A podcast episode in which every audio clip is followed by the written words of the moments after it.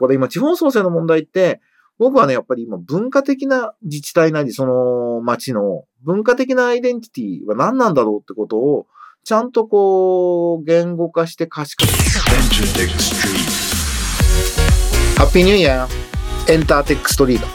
2023年1回目の放送になります。音楽プロデューサーエンターテックエヴァンジェリストの山口のりかずです。このポッドキャストはラジオトークアプリから Spotify、Apple Music などにも配信しています今あなたがお聞きになっているサービスでブックマークをお願いしますえ今とこれから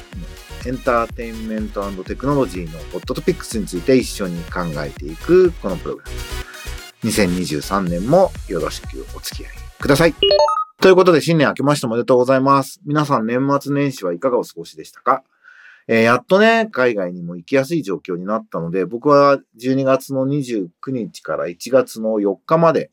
タイで過ごしました。前半は、ホアヒンという、ちょっとひなびたリゾート地。まあ、東京で言うと葉山みたいな感じですかね。で、のんびりさせてもらって、気候もね、それほど暑くなくて、タイはクソ暑いという印象がすごく強かったんですけど、時期もちょうど良かったのと、今年は割と涼しいみたいで、なかなかリフレッシュできました。なんかね、溜まっている考え事とか、構想を練るみたいなこととか、そういうことがゆっくりできて、えっと、2023年の抱負は、えー1月の2日ぐらいかな、3日かな、ノートに書いてますので、興味のある方はぜひ読んでみてください。で、えっと、元旦からはバンコクに移動して、ちょっとミーティング、仕事もしたりしてました。お正月で長く休むのって日本ぐらいじゃないですか。大体の国はね、1月の2日からは普通にみんな仕事し始めるんで、結構年末年始海外行くと、ついでにちょっと打ち合わせするっていうのはよくあったパターンだったんですけど、今回はあの、タイ音楽界の重鎮で、あの、タイのジャスラック、MCT っていう団体の理事もやっている、そして Spicy Disc っていうレーベルの経営にも関わってるっていうね、マルチなミュージシャン、コー・ナタポールさんと、えっ、と、ミーティングをして、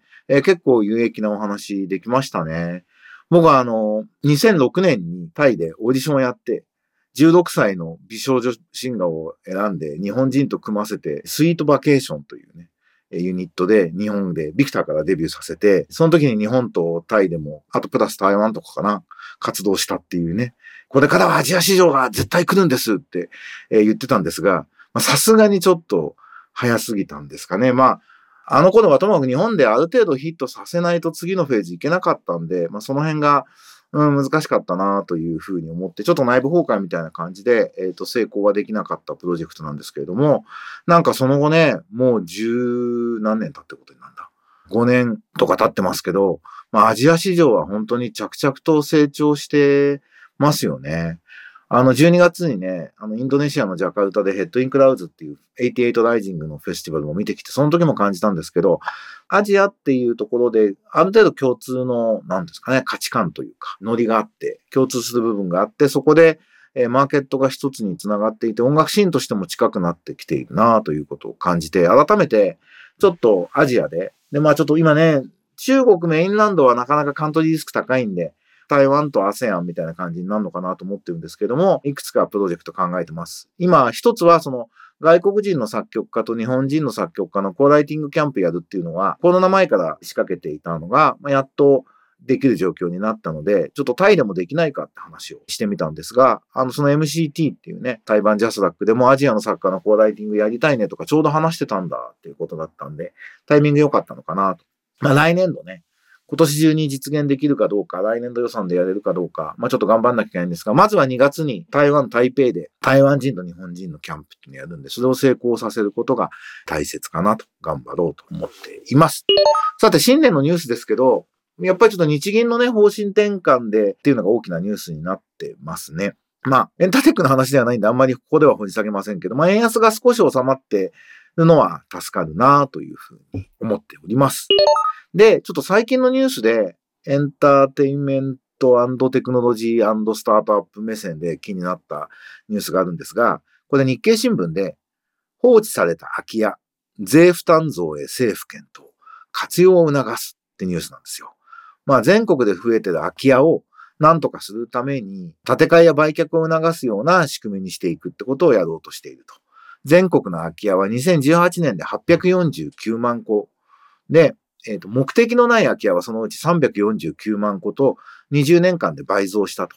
まあ、地方の住宅をね、親や祖父母から相続して放置するケースとかがあって、このままだと、470万個になるっていう予想があるみたいな話なんですね。でこれ、あのー、なんていうのかな、いわゆる経済とか税法の論理だけで考えるとなかなか解決の糸口は難しいのかなというふうに思うんですけれども、もう少しアートとかカルチャーとか、そういう観点を入れて、そしてカットンで言うとメタバースとかね、そういうところに向かっていくと解決の糸口が見えるんじゃないかなというふうに僕自身は思ってます。四国の直島にね、ベネツアートミュージアムって直島っていう島全体が現代美術の、まあ、美術館になってるって言ってもいいんですかね。っていうものがあって、直島に空き家プロジェクトっていうまさに家を一つずつアーティストが作品にしている一角っていうのがあって、僕大好きなんですけど、空き家プロジェクトみたいなものもね、空き家問題取り組む人は必ず直島行って、空き家プロジェクト見ていただいて、こういう使い方があるのかなと思います。あの、これ今地方創生の問題って、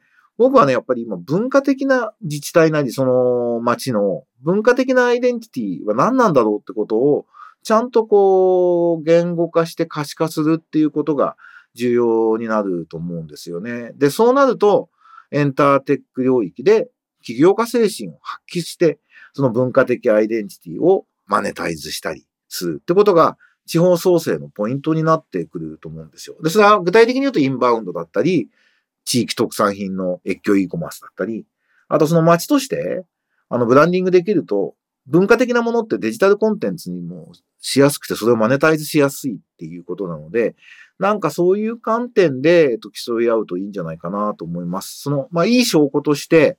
あの、山越村っていうね、今な、長岡市に、えっ、と、編入されちゃったのかな。そこが長岡の大地震もあって、本当にもう、いわゆる限界集落になっているところで、NFT で住民票を発行すると。電子住民票と。住んでない人も住民票っていうのがあって、で1万点がもう NFT として発行されるっていう大成功してるんですよね。で、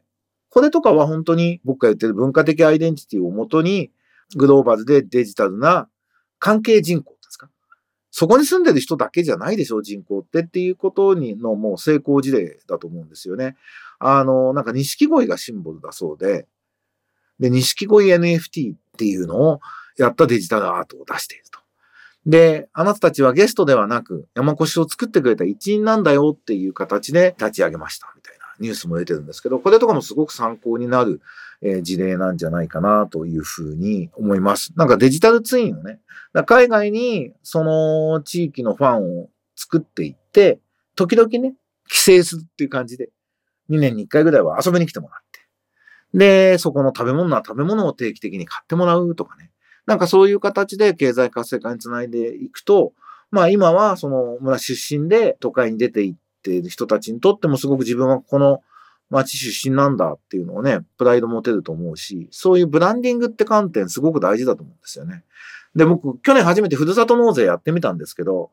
あの自治体がふるさと納税で地方税を競い合ってるって素晴らしい仕組みですね。